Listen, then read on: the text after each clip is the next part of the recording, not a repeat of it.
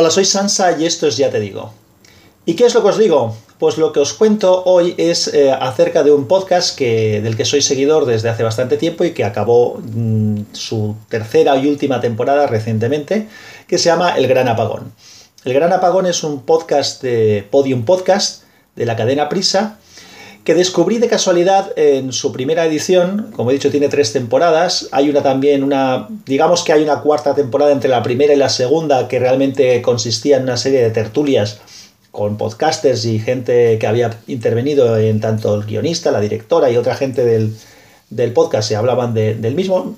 Hay gente que la criticó mucho porque estaban esperando la segunda, a mí me parece muy interesante esa, esa temporada intermedia entre primera y segunda.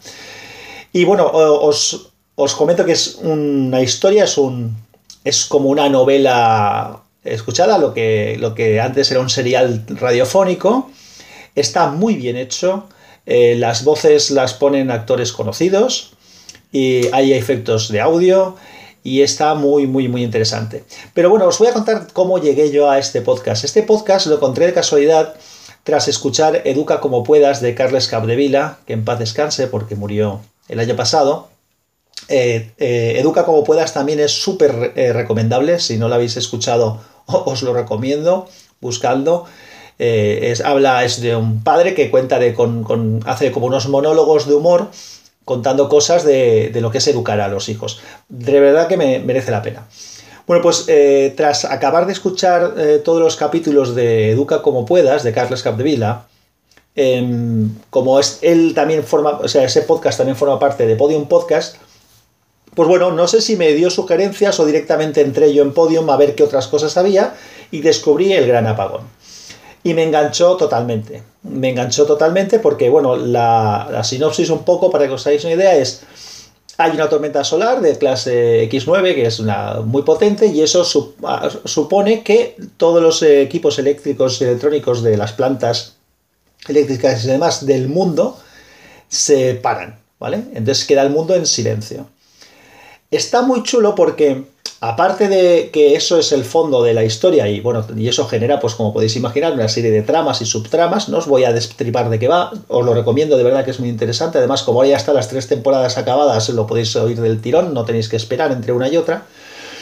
Bueno, pues una de las cosas que me gusta mucho de cómo está concebido es que la historia como está pensada en ser narrada en base a audio, pues todo lo que te van mostrando son audios que pudieron quedar grabados. Por ejemplo, hay, hay bastantes capítulos de gente que grababa podcast que como ya no había internet, pues los grababa en grabadoras de una grabadora tradicional. Hay eh, mensajes de radio, porque las radios de radio aficionados y demás sí que medio funcionaban hay grabaciones de sitios donde, donde se graban los sonidos, grabaciones de teléfono. Entonces, conjugando todas esas, esos, eh, aparte de que te van contando un poco también la historia, pero depende cuando hay documentos sonoros que te van enriqueciendo la trama y, la historia de una manera muy interesante. Entonces me parece que es una, me atrevería a decir que es una obra maestra de serial hecho en audio porque, porque está bien hecho. La historia es bastante interesante engancha, como digo, te mantiene al tanto.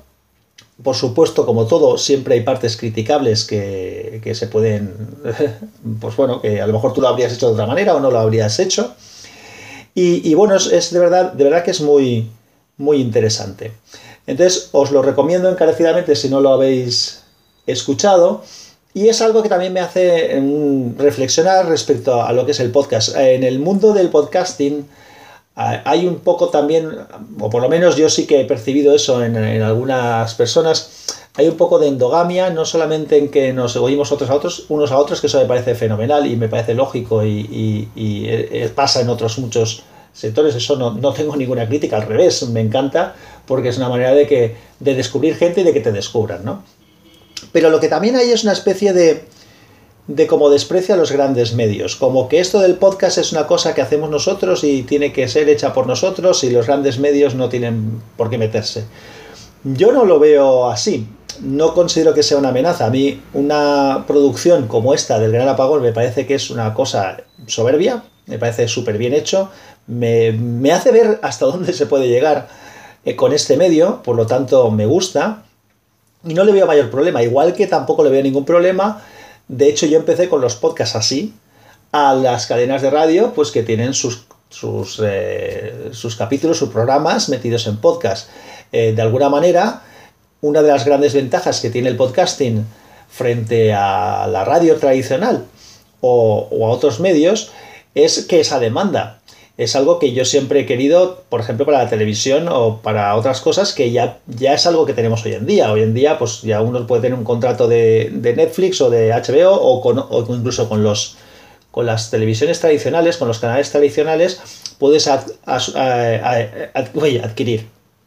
Puedes acceder a los contenidos a demanda cuando a ti te parece bien, cuando tú puedes, cuando te apetece y de esa manera pues escuchas lo que te interesa. Pues bueno, igual hacen los programas de radio y me parece interesante. Entonces a mí que los grandes medios se metan aquí no me parece mm, nada negativo, todo lo contrario, creo que lo único que puede atraer es cosas, cosas buenas y que el contenido, digamos, más underground, más, eh, más amateur, que hacemos muchísima gente, pues no tiene por qué verse perjudicado. Eh, al revés, eh, yo creo que pueda dar a conocer el podcasting a más gente que acceda desde, desde esos contenidos más generalistas o más conocidos y luego ir descubriendo otras cosas.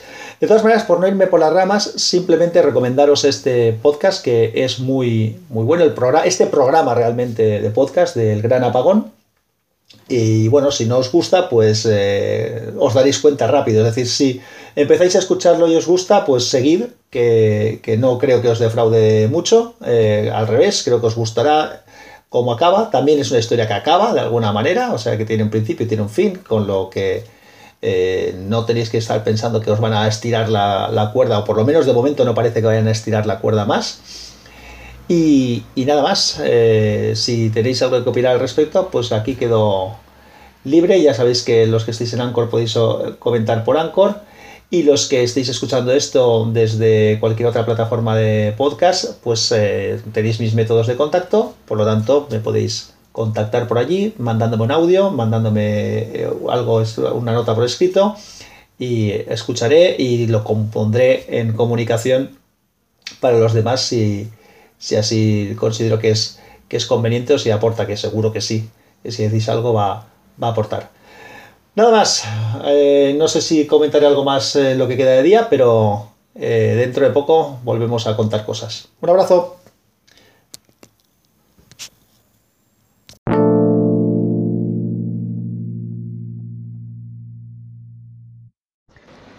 Hola Sansa, aquí Nacho. Bueno, completamente de acuerdo contigo. De hecho, yo no sabía lo de la tercera temporada y gratamente lo descubrí el sábado viniendo desde León a Madrid, que ya iba solo en el coche y fue muy interesante porque, porque tú sabes lo que es ir por la A6 sin coches delante ni detrás durante más de dos horas, sin adelantar un camión, eh, noche oscura, sin luna, escuchando el gran apagón, con una calidad de sonido espectacular, que iba de bafle a bafle en el coche. Una auténtica gozada y totalmente de acuerdo contigo. Yo lo que más escucho en podcasting es, son las noches de Ortega, que es un genio que hace mil voces, un auténtico genio del humor y de, contar historias y hacer crítica social. Y La libreta de Bangal es otro de los grandes podcasts, que es un ejemplo de amateur que fue fichado por un gran medio. Un abrazo, chao.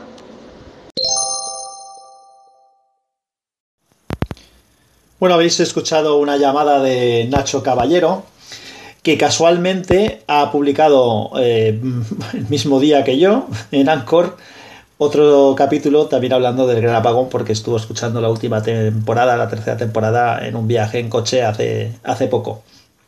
Por cierto, Nacho, tomo nota de los dos podcasts que recomiendas, me los he añadido ya a Pocket Cast para escucharlos cuando pueda, ya te diré qué me parecen. Tanto el de, el de la libreta de Bangal como el de las noches de Ortega, que por cierto me aparece como Oh My LOL las noches de Ortega, supongo que será el mismo, ya te contaré. Gracias.